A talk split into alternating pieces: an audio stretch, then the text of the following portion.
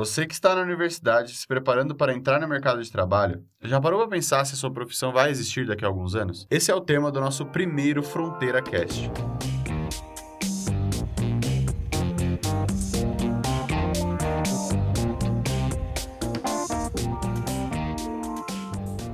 Sejam bem-vindos à estreia do Fronteira Cast, o podcast da UFFS. Eu sou o Matheus Negrão e estou com Vinícius dos Reis, Isabelle Reik e Cleison Vieira Raimundi. Somos acadêmicos de computação e juntos formamos o Fronteira Cast. Para falar sobre o tema, estamos com o professor Maurício, professor de filosofia. Bem-vindo, professor. Obrigado, pessoal. Primeiramente, antes da gente entrar nesse tema, eu gostaria de fazer um breve introdutório aqui, né? Sendo nosso primeiro programa do Fronteira Cast, eu gostaria de parabenizar é, os estudantes aqui do curso de Ciência da Computação e também é, cumprimentar na figura do professor Fernando Bevilacqua, o coordenador do curso, que também é, está coordenando o projeto, e contar para os ouvintes aí é, que esse projeto é fruto de, de, uma, de algo que é uma extensão do que aconteceu em sala de aula, né? Eu estava trabalhando a disciplina de Fundamentos da Crítica Social no domínio comum, com os estudantes da ciência da computação e tivemos a, a, algum comentário em sala de aula, né, sobre a, do podcast ser um meio interessante hoje de divulgação de ideias, né, dado o ritmo da vida que as pessoas têm, né, caminhando, indo para academia, sempre no trânsito. E o podcast não é uma invenção nova, né, já vem há muito tempo, mas ele é uma ferramenta interessante de se divulgar ideias, de se divulgar é, processos e produtos que estão acontecendo. Eu acho que o Fronteira Cast é uma excelente iniciativa, né. É, fiquei muito feliz quando depois de uma conversa em sala de aula, na semana seguinte,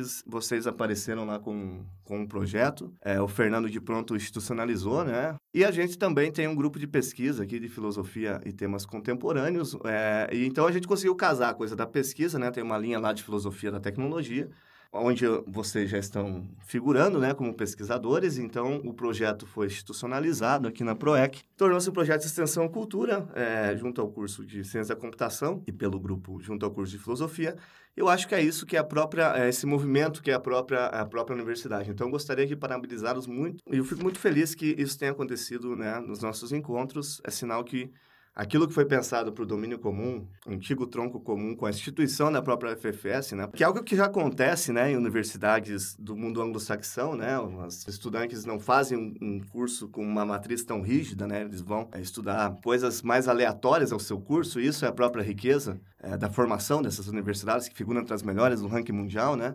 Então, isso é, é isso, acho que essa é a essência do domínio comum aqui, e esse Fronteira Cast, então, ele sintetiza e prova que esse é o caminho certo, que os idealizadores da universidade, dessa matriz, é, estavam corretos e isso é extremamente positivo. A gente agradece pelo reconhecimento. É muito importante essas disciplinas de tronco comum na nossa grade, porque a gente consegue expandir o nosso conhecimento em relação não só à tecnologia, mas à humanidade como um todo.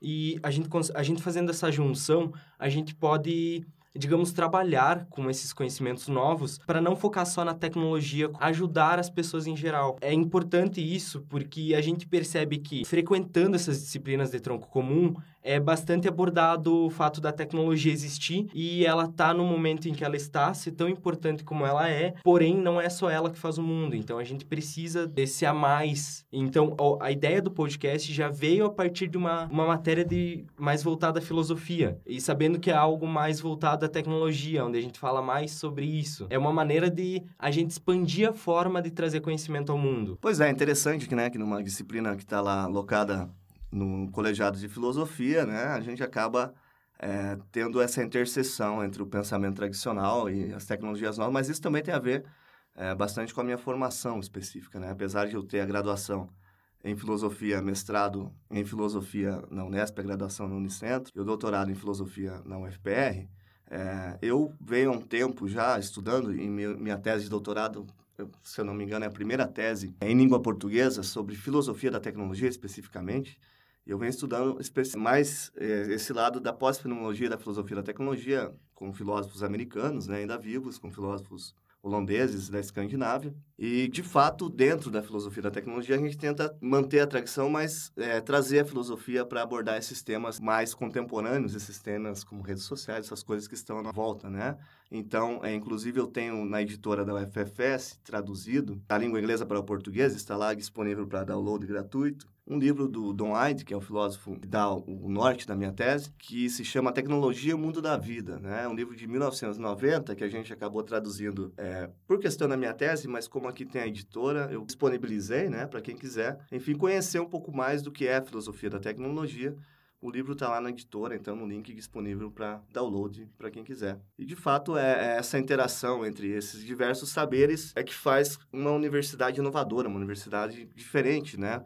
Porque é, eu acho que é na borda desses saberes que vai acontecer a inovação, né? As disciplinas fechadas sobre si mesmos, os cursos fechados sobre si mesmos, eles tendem a se isolar e a repetir mais do mesmo, né? Quando a gente cria esse adjacente de conversas, eu acho que é daí que vem as boas ideias e é daí que a gente pode inovar, criar e melhorar né, o nosso ambiente. Muito obrigado, professor. O link do, do livro citado, traduzido, vai estar na, na, descrição do podcast. O tema do nosso programa vai ser pautado em cima do livro de um autor argentino chamado Andreas Oppenheimer, e o livro se chama Salve-se Quem Puder, o futuro do trabalho na era da automação. Essa é uma tradução livre, o livro é muito recente e ele ainda não foi traduzido para o português. A tese principal do livro diz que nos próximos 20 anos, os 90% dos trabalhos desaparecerão. E eu queria que o professor falasse sobre isso. Ok, Matheus. É, de fato, é um livro é, recente é, desse escritor argentino que está radicado nos Estados Unidos. Ele é um articulista de vários grandes jornais americanos, né? E, de fato, é uma tese bastante ousada né? e bastante difícil de responder. É mais fácil é, fazer previsões sobre o passado que sobre o futuro. E mesmo assim, às vezes a gente faz previsões sobre o passado e erra, né? Mas enfim, é para responder essa questão, é claro que o, o Oppenheimer ele parte de alguns estudos de outros pesquisadores que criaram lá um algoritmo, né, de, de computador, se eu não me engano, para e colocam lá com base nas profissões que desapareceram, quais ainda correm esse risco, né? E isso se resume basicamente em algo que, é, se a sua profissão pode ser facilmente explicada, então ela pode ser facilmente automatizada, é, possivelmente ela vai desaparecer, como ele cita o exemplo exemplo, da maioria dos restaurantes japoneses, que hoje já não tem mais a figura do garçom. A comida corre em esteiras, né? E as pessoas vão se servindo. E até mesmo vários restaurantes ainda no Japão, que é sempre um epítome de, de avanços tecnológicos, né? O Japão está sempre na vanguarda. É, ele mesmo cita que vários restaurantes tradicionais hoje não tem nem a figura do sushi man mais, porque é, as máquinas fazem esse trabalho, né? E fazem com uma precisão absurda, né? Porque o corte vai ser perfeito, o peso vai ser perfeito, né? Não vai ter, vai ser uma produção industrial. De fato, o que as máquinas não fazem ainda é criar sushis novos, mas reproduzir os sushis tradicionais, eu acredito que elas façam bem. Bom, mas para a gente pensar nessa tese é, e poder lançar luz sobre essa, essa previsão, né? Que interessa a todos nós aqui, os estudantes e todas as pessoas que trabalham no mundo do trabalho, a gente tem que fazer um zoom mais longo, né? A gente tem que voltar um, bastante na história da humanidade para entender a própria a existência de empregos, a própria existência do mundo do trabalho, né? Se formos olhar para é, desde quando trabalhamos, é, possivelmente é, nem os Homo sapiens inventaram a função do trabalho no sentido de o que entendemos como trabalho aqui, eu pegar a natureza e transformá-la, né? Num, num aspecto tecnológico para favorecer algum aspecto da minha vida. Se você olhar para é, escritores que falam de antropologia evolutiva, né, como Wrangel e outros, é, o professor Scott e alguns outros, eles vão dizer que o fogo, que foi uma das primeiras tecnologias controladas, foi controladas ainda por hominídeos antecedentes a Homo sapiens, é, há mais ou menos 2 milhões e meio de anos, e o próprio fogo foi utilizado para cozinhar alimentos, e para mudar a paisagem. Então, isso é uma forma de trabalho, você é, transformar a paisagem a seu favor, né? o que favoreceu o surgimento da nossa espécie há mais ou menos 350 mil anos. O fato é que a nossa existência ela era, é, por assim dizer, mais ecológica do que econômica. Notem que ecologia e economia ela tem a mesma raiz, eco, né? do grego oikos, morada. Mas logia tem mais a ver com entender a natureza e talvez até é, se harmonizar com ela, e nomia, do grego, tem a ver com inventar leis, né? O fato da gente dirigir do lado direito e os do lado é, direito da pista, do lado esquerdo do carro, e os ingleses fazerem isso ao contrário, é uma convenção, é uma nomia, né? Fato, é, e outras, o fato do dinheiro e outras coisas são é, questões do âmbito econômico.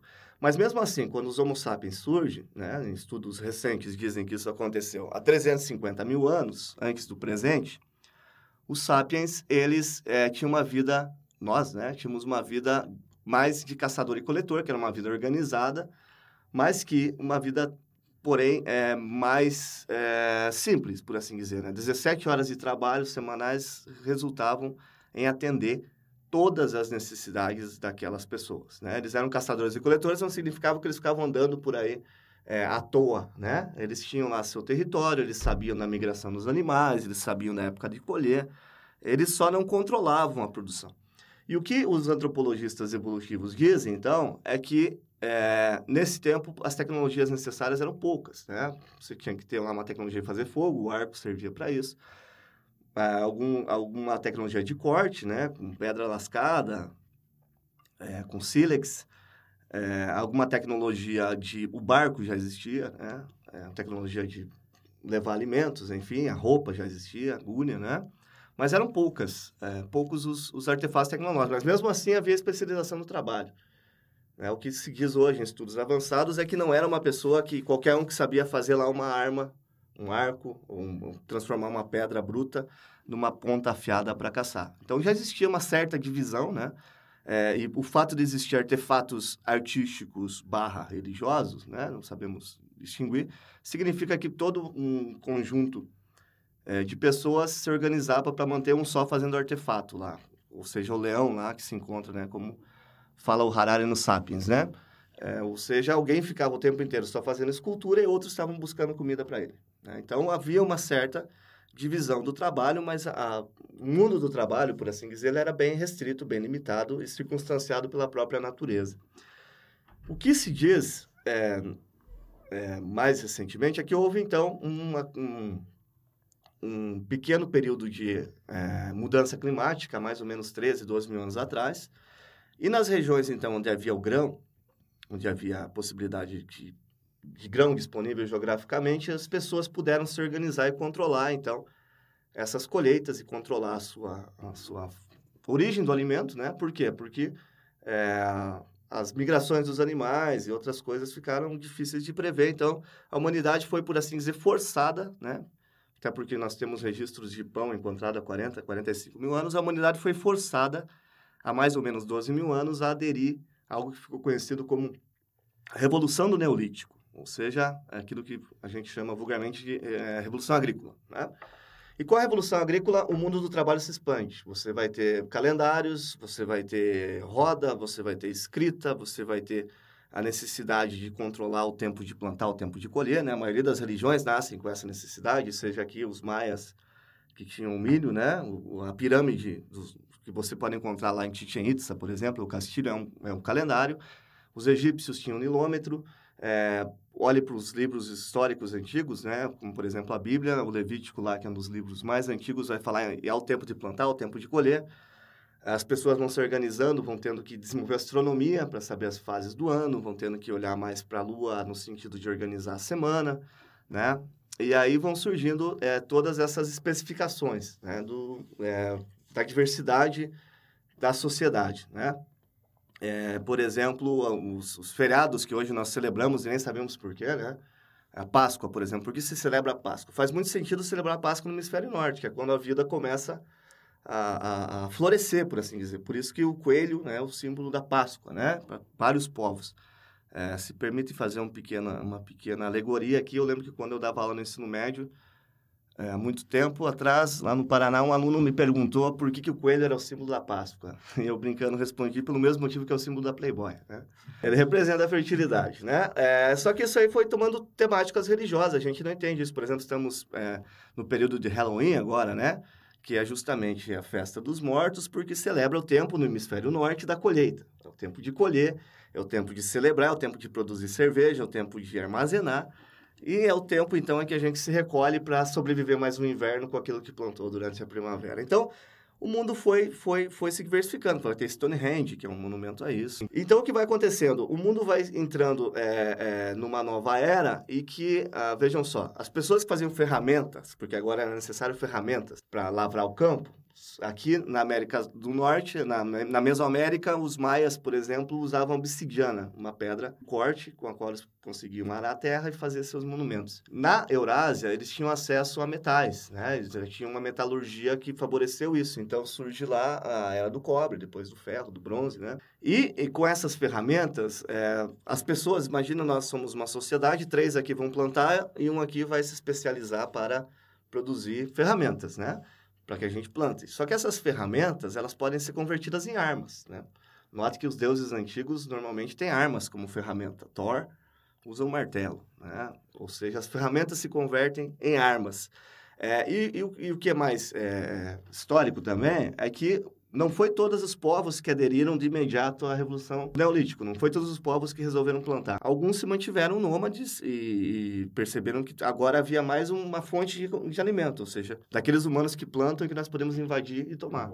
Então foi necessário criar um grupo de guardiões, e assim notem que a sociedade ela vai se diversificando e se especializando, né? Até o ponto de você olhar para uma sociedade do Egito Antigo, você tem lá várias castas, né? Escravos de várias ordens que representavam a origem do povo, né? Os escravos númidos os escravos hebreus, que eram tratados de forma diferente. Você tinha é, os guerreiros, você tinha lá os, os que eram, enfim, as pessoas que produziam é, nas oficinas, os artesãos, e vocês tinham é, os sacerdotes, né? E você tinha o faraó. Mas o mundo, então, com a Revolução Agrícola, claro que houve vários e vários eventos ao longo do tempo, é, desse comércio grande da Eurásia, né? É, na China vai ter inovações, no Oriente Próximo vão ter bastante inovações, mas se você pegar a sociedade antiga, que tinha base escravocrata, e depois a sociedade medieval, que tinha uma base servil, a evolução tecnológica, ela não é tão distante, assim, né? Ela, ela, não, é, não é uma coisa que vai acontecer como nos dias atuais, né? Que cada dia é uma inovação, né? A inovação, ela é longa. É sobre isso que eu queria que você falasse. A que ponto a gente chegou saindo da, da Idade Média, que foi um período sem evolução tecnológica, e entrando, assim, na primeira Revolução Industrial. Muito bem, é, muito bem, Matheus. É, assim, a Idade Média não era uma idade totalmente sem tecnologia, né? É, o que eu quis dizer é que não teve uma evolução tão grande. É, né? exato. Né? É, os medievais não conseguiam, não conseguiram chegar à América, né? Por exemplo, né? Isso vai acontecer. É, porque tem uma série de fatores que, é complexo de falar aqui, mas tem a, depois da, da queda do Império Romano, né? Na Idade Média, você tem uma nova configuração do próprio tecido social da Europa. Europa, vários povos vêm, que são outros costumes, né? A centralização do Império Romano desaparece, isso passa a ser, é, em certo sentido, um objeto da Igreja Católica. Mas, enfim, esses povos estão ali e a Europa vai levar um tempo para se reorganizar e vão surgir os primeiros estados nacionais. No caso, Portugal é o primeiro estado nacional, já existia no século XII, e é por essa razão que Portugal é um dos primeiros países a navegar. Então, você vai ter é, a saída da Idade Média para a Idade Moderna, vão ter alguns fatores, né? O fortalecimento do Islã no Oriente Próximo, a, o surgimento dos turcos otomanos, que vão entrar em guerra com a Europa, né? Tanto que marca a Idade Moderna são os otomanos invadir Constantinopla, atual Istambul, né? E o que acontece, então, os europeus, que já têm estados formados, que já têm é, uma certa re, re, renascimento comercial, por assim dizer, você vai ter a Liga Hanseática, você vai ter os, as cidades do norte da Europa bem organizadas, então alguns fatores vão ser decisivos. Vamos sumarizar aqui. Protestantismo, né? O fato do protestantismo surgir permite com que a ordem da Europa possa ser é, regionalizada regionalizada, né? É, e, a, e, o cânone católico possa ser questionado, né? Isso é importante do ponto de vista da ciência, porque porque Aristóteles pode ser questionado. E as navegações, sem dúvida, foram um dos eventos mais importantes para a história do pensamento, da evolução do pensamento, né? Da revolução científica. Por quê? Porque eles vêm até um mundo que eles não acreditavam que não existia, por isso um mundo novo, e aqui eles encontram uma nova fauna, eles encontram novos animais, uma nova flora, um outro tipo de pessoa, né? É, outro tipo de organização. E o que acontece é que eles passam a questionar questionar a própria natureza da Europa, né? Pode ser que isso aqui seja mais antigo que a gente pensa, pode ser que tenha evoluído. E aí vão surgir as ciências modernas como nós a conhecemos, né? Mas, enfim, a primeira revolução industrial, como se denomina, é, ela vai acontecer, veja só, você tem que olhar para o mundo sobre a perspectiva de dois elementos. Qual é o motor e qual é a força que impulsiona esse motor. Desde que nós estamos falando lá da revolução, é, da, da, revolução do Neolítico, né, da revolução agrícola, a, até esse momento da revolução industrial, basicamente a humanidade usava a força dos animais, né, que foram domesticados justamente para esse fim, os, os cavalos e as vacas, sobretudo, né, a, o boi, e a força escrava. Os escravos, naturalmente, né? os humanos, né? O vento e a água. Os navios se locomoviam por vento, moinhos de água, moinhos de vento. E, e para se aquecer se usava lenha, basicamente, né? Lembrando que a Europa, no seu norte, é bastante frio. Então você vai ter esse tipo de força, de, de, de modelo econômico, por assim dizer, prosperando até quando? É, veja que a primeira Revolução Industrial vai acontecer na Inglaterra e não é por acaso, né? Porque a Inglaterra já havia bastante dizimado suas florestas, justamente para se aquecer, produzir alimento. E aí a Inglaterra é uma ilha sentada numa grande carvoeira. A Inglaterra é uma ilha de carvão. Então, as pessoas começaram a usar o carvão, né? Até nas praias aparece carvão. Então, é, esse carvão começou a ser utilizado para esse fim, né? De aquecer. E as minas começaram a ficar cada vez mais profundas. Note que a primeira Revolução Industrial não foi algo intencional. E aí o que acontece? Surge lá o Newcomen, que vai resolver o problema porque as minas profundas alagavam, né? Imagina uma mina alagada no Reino Unido no inverno, ela congela, fica inacessível. Então havia uma preocupação de tirar água dessas minas. Essa água, é, o Newcomen desenvolve uma máquina para esse fim. Mas em 1775, o James Watt vai aprimorar essa máquina para que essa força termal do carvão possa ser utilizada no motor. E esse motor passa a ser, a partir de 1800, ser, ser utilizado nas fábricas, né? nos teares de Birmingham e em outros lugares. E é a chamada Revolução Industrial. Então note que o que acontece? A primeira Revolução Industrial amplia empregos, ela cria empregos que não existiam. É, então o que acontece é uma mudança no tecido social, né? uma, uma sociedade essencialmente agrícola começa a haver um êxodo rural, as cidades começam a se apinhar de gente, as pessoas passam a sair, passam a integrar as cidades. Então, o motor da revolução, da primeira revolução industrial, vai ser um motor a vapor e a fonte energética vai ser o carvão. Mas note que a, revolução é de 1775, mas os primeiros estudos sobre é, termodinâmica vão ser do Carnot em 1824, né? Ele vai ter lá um texto, reflexões sobre a potência motriz do fogo, e depois isso vai ser aprimorado pelo Maxwell e pelo Boltzmann, né? Nas três leis da termodinâmica. Então, notem que aí isso é o caminho para a segunda revolução industrial. A primeira revolução industrial tem o vapor, carvão. A segunda é bem limitado, né? Nós temos o trem como tecnologia de transporte, mas é bastante limitado. Não sei se vocês já viram uma máquina de carvão operando, mas é necessário uma caldeira gigante e o potencial energético ali não é o potencial de energia não é muito alto. A, velo, a maior velocidade da Terra que nós temos em solo nunca foi, não é um trem a vapor, né? Vai ser as máquinas que vêm depois. Com essa essa essa imbricação do que podemos chamar de tecnociência, a partir de agora os artefatos tecnológicos têm saber científico científico por trás, por exemplo, a termodinâmica, nós vamos indo para a segunda revolução industrial, que já é mais americana. Nota que as revoluções industriais elas têm CEP, elas têm zip code, né? Não é acaso que a bolsa de metais que determina o valor de qualquer minério do mundo fica em Londres, porque Londres, devido à revolução industrial, devido à estruturação da sua política, Londres tornou-se, o Reino Unido tornou-se um império onde o sol nunca se põe, porque eles tinham colônias no Canadá, nos Estados Unidos, na América do Norte, eles tinham colônias na África, eles tinham colônias lá na Austrália, na Índia,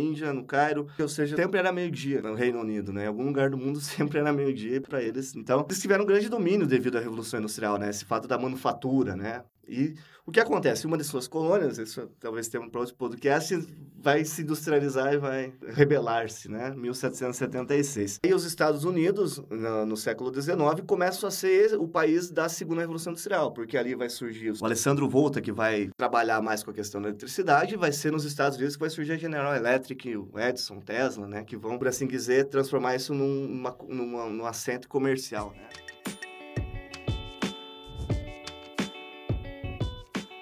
Então, separar, a, a gente tem essas duas matrizes, né? A matriz da revolução, primeira revolução industrial é o carvão e a da segunda é a eletricidade. A eletricidade e o petróleo, né? Isso aí. É, então, a eletricidade até hoje, ela é, ela é, veja, nós estamos gravando aqui por eletricidade, isso vai ser ouvido devido à eletricidade, as pessoas se aquecem pela eletricidade, as pessoas andam de elevador pela eletricidade, as pessoas... Tem inovações com eletricidade, a próprio Nobel de Química agora... Da, da bateria, é, Então, a eletricidade é essa coisa sem forma, né, que se adapta a tudo, que é uma maravilha, né? Mas, é, então, a segunda revolução industrial vai ter, então, a eletricidade, que vai começar lá o, é, o Galvani e o Volta na Itália, que depois o Cavendish que começa isso antes ainda da Inglaterra, depois isso vai para os Estados Unidos e passa a ser melhor desenvolvido e aproveitado. E é bem interessante a história do Edison e do Tesla, né, como né, da corrente alternada, isso é um outro tema, né? Mas então a segunda revolução industrial vai ter o motor de combustão interna, devido justamente a saber das leis da termodinâmica, saber dessa relação entre potência, energia e força. É, e notem, você pegar os carros, um motor de combustão externa, comparado com o motor de uma máquina a vapor, ele é muito menor, muito mais econômico, né?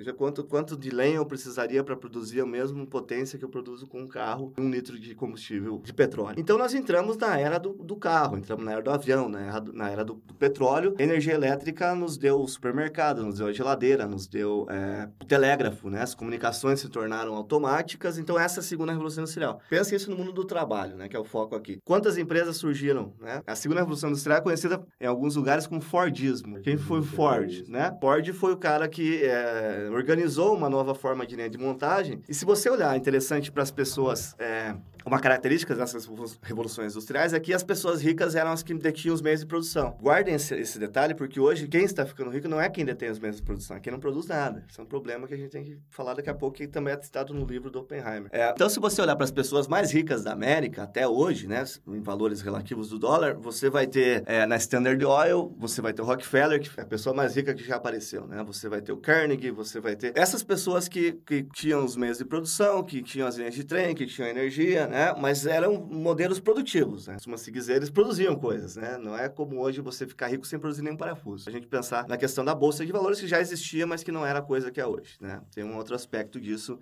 essa questão entre esse, esse, esse choque entre os, os, shareholders e os stakeholders, a gente fala disso no final. Então, a segunda revolução industrial criou esse mundo moderno, né, dos arranha-céus, porque tinha um elevador, um supermercado, né? Agora é possível refrigerar o carro. Antes do carro eu só levava duas sacolas para casa, duas mãos, agora eu posso encher o porta-malas. Criou essa sociedade moderna de consumo, criou a comunicação de massa com o rádio, né? Depois com a televisão. Então, a segunda revolução industrial, ela, é tão, ela é, criou a química sintética, não podemos esquecer, criou fertilizante das plantas Haber-Bosch, é bom lembrar que uma revolução levou a outra. Sem Exato. o carvão, a gente não ia conseguir não, chegar é... na, na, eletricidade. Assim, romanticamente, tudo está conectado, né? Desde a história do carbono lá, que gerou os primeiros aminoácidos há bilhões de anos atrás, é, de um carbono não podia surgir um cérebro humano, né? O cérebro vai ter uma longa história de evolução. Então, a, a sociedade também tem essa longa história de evolução, né? Não, é, sem o estribo, sem a pólvora, nós não teremos chego às navegações, né? Então, assim, é uma história, como eu disse, é um zoom longo, né? Não quer dizer que as coisas, os eventos ocorrem desinterligados. Então, a segunda revolução industrial, vai, em certo sentido, vai ser a, a matriz das grandes guerras do século XX. Né? É, romanticamente, qual era a maior máquina de guerra que existia antes do tanque? Era o cavalo. Quando os alemães invadem a Polônia, os poloneses estão esperando eles a cavalo. Os alemães vêm a tanque. Primeira e Segunda Guerra Mundial. Aí você vai ter o fim da Segunda Guerra Mundial, que é basicamente ganhada pelos soviéticos. Né? Você vai ter uma nova ordem estrutural da Europa, onde você vai ter os Estados Unidos de um lado, e com exceção de Pearl Harbor, não, não, não não teve destruição, né? E uma Europa destruída do outro. Então você tem o modelo soviético e o modelo americano, e aí começa aquele período da Guerra Fria. Em 50, 1957, os soviéticos colocam no, no espaço Sputnik, e aí começa uma nova era. Os Estados Unidos, para vencer a Guerra Fria, eles têm lá uma ideologia que é o Get Smarter, né? Fique mais inteligente. Em 62 vai surgir, seria a internet hoje, né? Que era uma conexão das universidades. E aí o mundo vai então para essa era de processamento rápido, ela vai passar na década de 60, 70, vai necessitar de transistor, vai precisar de microprocessador, computador. Isso se chama terceira revolução.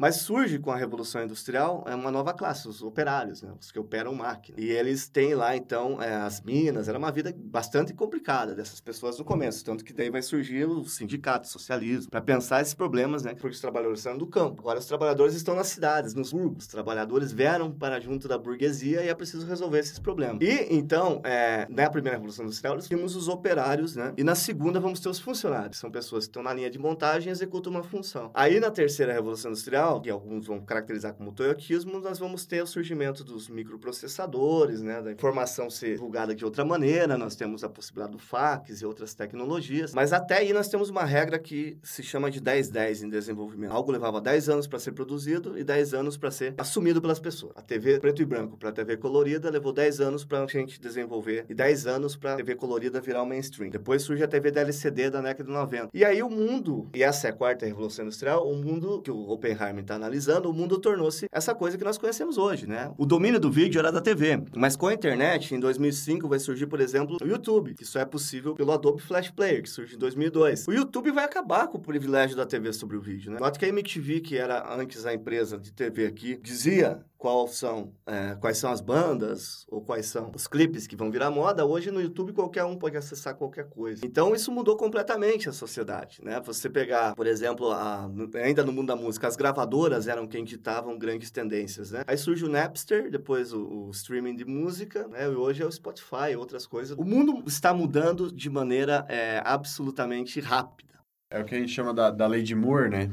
Da, da, que a, o crescimento é exponencial. O começo vai devagar, daí a gente chegou no ponto que a gente chegou hoje. Uma coisa evolui muito rápido. Pois é, e a lei de Moore, pra, é bom para que os ouvintes aí saibam, não é uma lei da física, não é uma lei da natureza. A lei não. de Moore é uma lei do marketing, né? Que a cada ano... você dobraria a capacidade de processamento e se diminuiria o tamanho da coisa, né? É, e tornou-se uma lei de, de, Mas olha só, vamos pegar o que, que a, essa revolução 4.0 da internet, da internet das coisas, está fazendo com a gente, né? Você voltar para o mundo do trabalho, né? Se você voltar ah, na década de 90, o mundo das fotografias, né? Vocês não devem conhecer isso, você ia para umas férias, levava lá um filme, 24, 36 poses, era aquilo, não tinha como conferir se ficou bom, ruim, apagar, deletar. Mas olha só, quem era a empresa que comandava o ramo de negócio da fotografia? Fotografia, era a Kodak. É, se você voltar nessa época e falar Kodak vai ser substituída por uma empresinha, o Instagram, por uma empresa com 20 funcionários, era impensável. Então, o problema é que nós não estamos entendendo, é, é, estamos entendendo o que está acontecendo, nós só estamos sofrendo o que está acontecendo. É,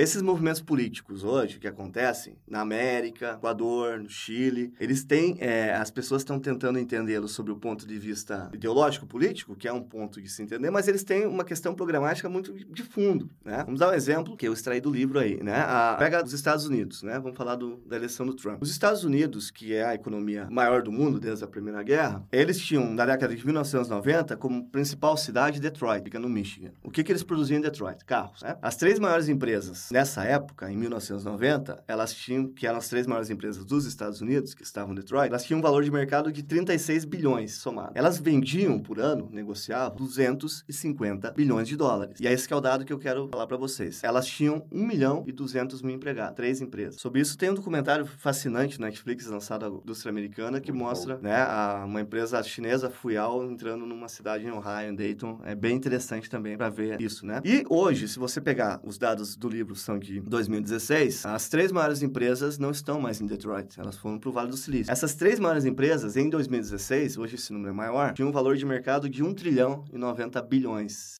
Só para ter um exemplo, em 2019, uma dessas empresas já atingiu o valor de mercado de um trilhão, uma só. Então nós passamos de 36 bilhões, né, em 30 anos para um trilhão. Muito, o salto é muito grande. Mas aqui vem o detalhe, o valor negociado dessas três empresas diminuiu de 250 bilhões para 248. Mas o que é para se assustar é que o número de empregados, que era de 1 milhão e 200, baixou para 137 mil. E o que, que aconteceu com esses empregos, né? Eu sei que é um dado bastante blow mind, assim, né? Mas olha só, quem era essa classe média americana que trabalhava no carro, lá no cinturão que hoje é o cinturão da ferrugem, Cleveland, Pittsburgh, Detroit tal. Era, era classe média Homer Simpson. Branco, protestante, anglo-saxão, não sabia direito o que estava fazendo lá, apertava botão, não era muito bem educado. E esses caras foram, os empregos foram desaparecendo. Sim, né? E, esses, e os empregos foram indo para esse mundo da tecnologia, né? Pixar, Google, Facebook. É interessante relatar o que acontece nesse documentário que o professor citou, é de que uma, um funcionário na fábrica da GM ganhava 28 dólares e quando a Fuyal abriu uma fábrica de para-brisas lá em Dayton, ele pagava 12. Tinha também o fato de que uma função não era mais feita por uma pessoa. Uma pessoa fazia mais de uma função, né? Exatamente. Esse é outro aspecto da economia atual, né? A China está. É, não só a China, né? É, se você, a economia está deslocando para o Oriente. O Oriente vai muito bem, obrigado. A, a Shanghai Cooperation Organization, que é a maior... Em 2011, a China e o Paquistão passaram a compor. Hoje é, o, é o grupo econômico, né? Como é a Euro, como é o Mercosul, é o maior grupo econômico do mundo. Tanto em pessoas dinheiro, né? E está... O, o mundo está deslocando para lá, né? Aí já, olha o Kennedy, o, o prêmio Nobel da Paz foi o primeiro-ministro da Etiópia, né? O Ali. É, a Índia está se organizando, então você fala aí de 2 bilhões e meio de pessoas, né? Pegar o Kirguistão, a Rússia já está fechada com eles, né? Eles têm uma pauta bastante anti-ocidental, eles têm uma pauta para querer tirar o dólar como valor referencial, então preste atenção nessa organização. É a Organização de Cooperação de Xangai, vocês vão achar inform... é, não muita informação porque a língua oficial deles é o mandarim russo. Mas o que der para achar na informação, procurem saber. Eles querem manter assim, né? Com pouca informação. É, mas olha só, então esse funcionário padrão da década de 90 começou a perder o emprego. Ele não entende por quê, né? Então ele não entende que hoje é, o Instagram. Imagine quantas pessoas perderam emprego por causa do Netflix. Não falo só da locadora que desapareceu nas nossas cidades. Imagina o processo de produzir o DVD, ou a fita, o transporte, né? Hoje, pelo streaming, quantas pessoas perderam essa cadeia de emprego, né? O que acontece? As pessoas não entendem por que o emprego está desaparecendo. E aí, as pessoas gostam de ter um inimigo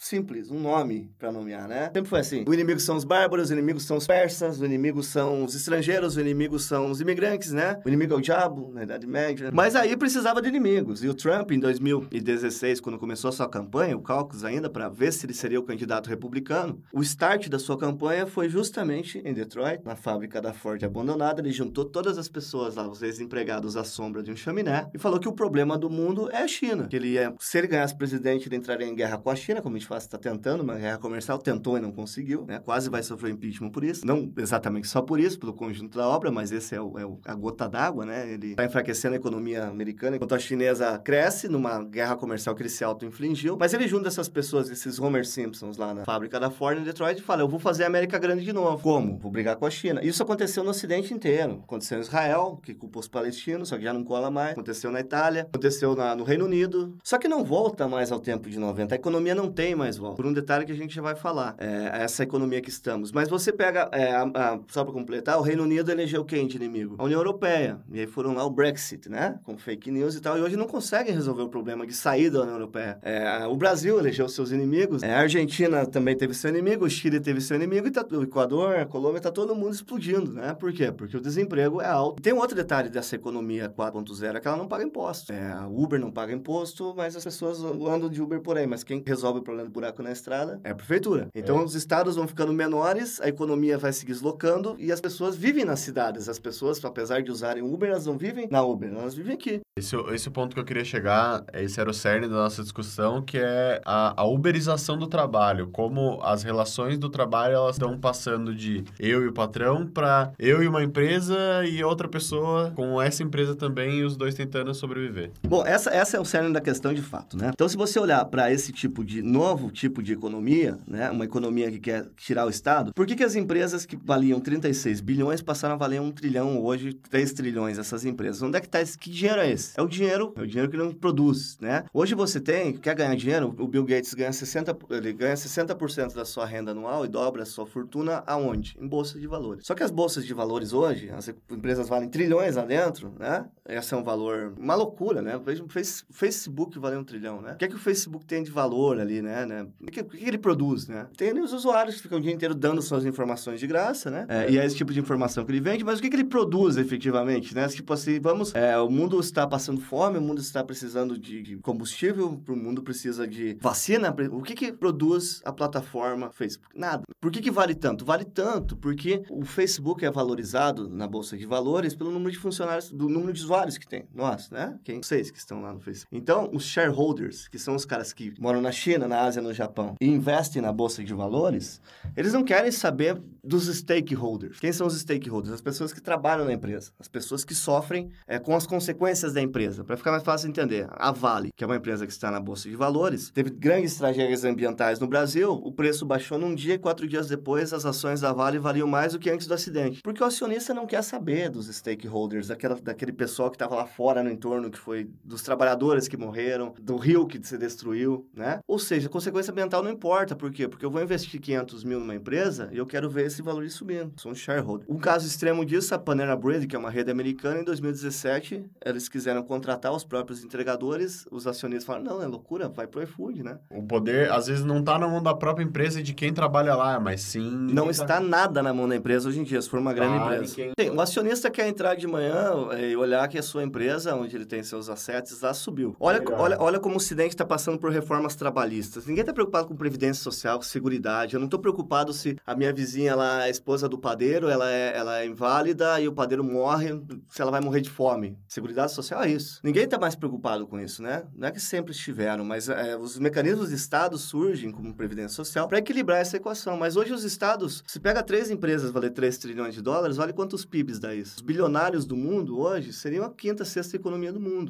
Aí agora sobre desemprego no livro, o autor lá, Oppenheimer, ele levanta uma pergunta que eu queria que você respondesse agora mais pro final, que é se a tecnologia, essa tecnologia poderia gerar um alto índice de desemprego, tipo, aumentar a preocupação das pessoas e culpar a tecnologia por ela estar desempregada e o risco, tipo, ai meu Deus, esse celular vai acabar, essa máquina vai, vai me deixar desempregado, eu não sei o que eu vou fazer na minha vida. As, culpar as máquinas na história das revoluções industriais é algo típico, né? Há vários exemplos de funcionários quebrando as máquinas, né? Operários quebrando as fábricas, tacando fogo nas fábricas, né? É, mas olha só, eu acho que, é, é, eu penso, o, o que vai segurar, o que vai, vai manter, vai, e aí você pega casos como eu citei lá do Oriente, o que vai manter uma sociedade coesa, igual, né? Com acesso à saúde, porque olha só, o, o paradoxo disso é que a sociedade, a cada ano que passa, fica mais rica. Em valores relativos, hoje nós temos muito mais dinheiro do que tínhamos há 100 anos. Mas o fator-chave disso parece ser o Estado. O Estado é que tem que manter, é, porque no final das contas, se nós estamos ficando cada vez mais ricos, é, e eu tenho empresas trilionárias e eu taxo essas empresas, e elas estão causando esse desemprego, eu posso fazer uma seguridade social, que é justamente a função do seguro-desemprego, para a economia se reorganizar. Agora a gente vai entrar no, na finalização do, do programa e agora a gente quer especular sobre o futuro, né? As novas formas de trabalho, porque a gente estudou bastante sobre as revoluções industriais e a gente viu que pode ser que o ser humano sobreviva mais uma, entendeu? E então, a... para conversar sobre as novas formas de trabalho, como que vai se dar isso, etc. Não, eu acho que assim, é, a mens... eu, eu sou um cara bastante otimista sobre o futuro. Eu acho que as pessoas, elas, elas com o tempo, elas entendem, por mais que não tenham acesso aqui à universidade, o, o público geral, né? Ah, ah, por exemplo, pega o Brasil, eles estão com essa tese de privatização, privatização, privatização, né? As pessoas entendem que quem faz o elevado, quem melhora a vida delas é, são, são os governos, né? É, por exemplo, ah, vamos privatizar o correio.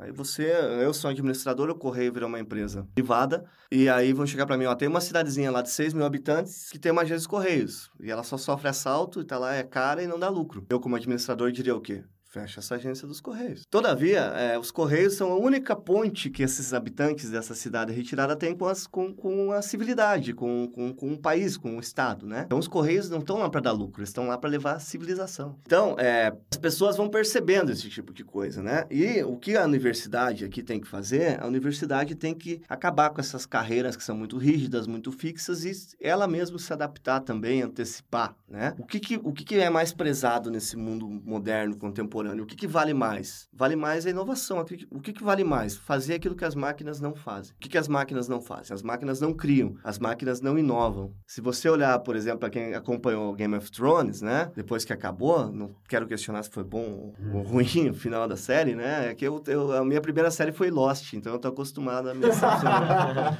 a me decepcionar com essas... Mas o que acontece, né? depois que a série acaba, tem lá é, a última vigília, né? Que eles, não sei se vocês acompanharam, que é um programa que mostra mostra como tudo foi feito ao longo uhum. dos anos. E aí você olha que são milhares de pessoas né, envolvidas e transporte, o negócio é complexo, envolve Islândia, Irlanda, Banha. Imagina quantos milhões e milhões se gastou ali. E de onde é que nasceu tudo isso? Tudo isso nasceu da cabeça de um cara sentado numa mesa, isolado, escrevendo páginas que misturavam história da Europa com ficção e dragões e monstros da neve. Isso é o sensacional desse mundo novo. O sensacional desse mundo novo é que você pode ganhar dinheiro e ser muito rico inventando linguagens para povos que não existem, como os doutorates, né? Então, é, a gente precisa entender o que é que se espera do mundo, né? Como diz o David Bowie numa música, o amanhã pertence àqueles que conseguem ouvir ele chegando, escutar ele chegando. E o amanhã está chegando. Está chegando chegando para todos nós. É preciso, né? É, está chegando para a universidade, está chegando para a forma como a universidade se organiza, para a sua gestão, está chegando para o mundo do trabalho, né? E é, eu acho que sempre vai haver lugar para as pessoas que têm algo a acrescentar, algo, algo a, a, aprimorar dentro do seu mundo do trabalho, como o caso de vocês da ciência da computação, que é um mundo absolutamente aberto, né? É um mundo em que você cria coisas e elas passam a ter um valor em si, né? Essa é a grandeza dessa nova revolução industrial.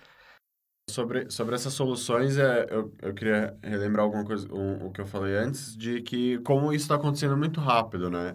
As outras revoluções, elas foram mais lentas, elas tiveram um tempo, então as pessoas se acostumaram a viver daquele jeito. E a, a Revolução Industrial 4.0 que o, o Oppenheim coloca é que isso está acontecendo muito rápido. O mundo está na exponencial E, e é por isso, talvez, que a gente esteja vivendo uma crise e, e as pessoas não estão sabendo se adequar. As- acho que as pessoas estão sabendo entender a, a raiz da crise, É, né? Também. E tem um outro grupo de pessoas, essas sim, mesquinhas, que está se aproveitando disso e tentando eleger inimigos, que são seus inimigos históricos, como, como os portadores da crise. Mas a- as pessoas são inteligentes, né? Elas, individualmente, elas vão entendendo o processo e vão saber as raízes da crise e aonde está o perigo está aquilo que salva também, né? Se as, se as mudanças são muito rápidas, a resposta a ela, a resposta às crises podem ser igualmente rápidas. Para finalizar o programa de hoje, eu pedi para o professor deixar uma mensagem sobre o, a conversa, para o entendimento das pessoas, um, um encerramento. Ok, obrigado. É, novamente, elogio e cumprimento a a iniciativa de vocês. Imagino que isso vai se tornar um grande elemento aqui importante, necessário dentro da universidade. Olha, a minha mensagem para os estudantes, sobretudo, que estiverem ouvindo, é essas transformações existem sim, mas tem como se preparar para elas, né? É, não importa o curso que você esteja fazendo, minha sugestão número um é leia em inglês. Porque 78 ou mais por cento da internet está em inglês. É, os livros são lançados é, mesmo por brasileiros ou por qualquer pessoa do mundo em inglês, que é a nossa língua franca da ciência hoje, como já foi o latim, isso é natural. E é, demora muito para ser traduzido. Eu que estou me aventurando nesse mundo da tradução, é, assim, é um trabalho exaustivo e que às vezes você se pergunta por que está fazendo, né? Eu que faço voluntariamente, só para divulgar um campo. Então não importa o curso, procure, é, e o inglês não é uma língua tão difícil assim, procure superar essa barreira e ler inglês, né? Falar é outra coisa, é, mas ler é importante. E é, não, não pensa assim, ah, eu entrei na universidade, estou fazendo curso de humanas, de exatas, de aplicadas, estou na administração, na filosofia, na computação, é, na letras, onde quer que eu esteja, na enfermagem, medicina. É, procure ser uma pessoa... O mundo hoje é, prefere, por assim dizer, as pessoas que são multidisciplinares, as pessoas que são é, renascentistas, naquele ideal de que não estão numa caixinha, uma pessoa que consegue andar por todos, circular por essa grande área do conhecimento. E é isso, agradeço. Um grande abraço para todos que ouviram e um grande sucesso. Desejo sucesso para todos aqui no Fronteira Cast. Muito obrigado, professor, pela conversa. Obrigado Papo. por me ter aqui. Papo bom, papo muito legal. E esse foi o primeiro Fronteira Cast. Espero que tenham gostado. E é isso, até a próxima. Valeu!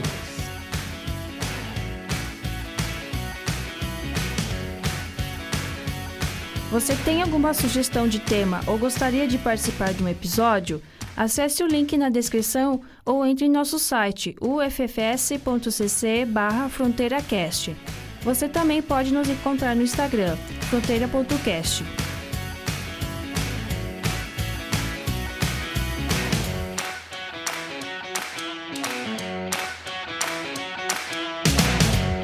Estocolmo é uma doença, né?